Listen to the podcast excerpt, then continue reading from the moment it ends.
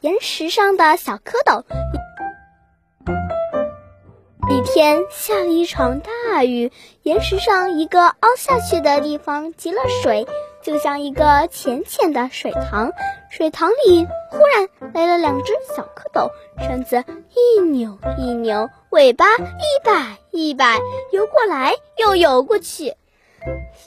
小东西，我这儿是你们玩的地方吗？谁在说话？小蝌蚪吓了一跳。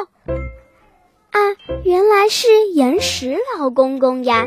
小东西呀，你们是怎么到我这儿来的？我妈是个圆脸蛋的小哥哥带来的，他可喜欢我们了，要把我们养起来，看我们变成大青蛙。小蝌蚪说：“哦，小哥哥就把你养在我这儿吗？”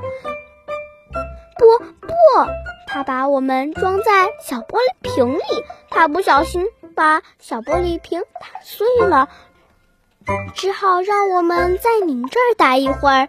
小哥哥会来接我们的。小蝌蚪说：“小哥哥没来，来了一只小花狗。他对小蝌蚪说：‘哟，这点水很快就收干了，让我带你下山坡去吧。’”不，小哥哥说好来接我们的，我要在这里等他。小花狗听了，点了点头，跑下山坡去了。水慢慢的给晒热了，小蝌蚪浑身不舒服起来。这时候正好有只小花鸭经过，我正要到河里去洗澡，我带你去。可是小蝌蚪不愿意。说：“小哥哥说好要来的呀。”另外一只小蝌蚪说：“是呀，要是小哥哥来了找不着我们，他多难受呀！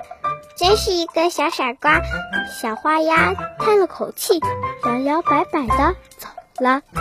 小水塘里的水越来越烫了，越来越少了。小蝌蚪觉得浑身像着了火，过了好久，真有一个圆脸蛋的小哥哥上来了。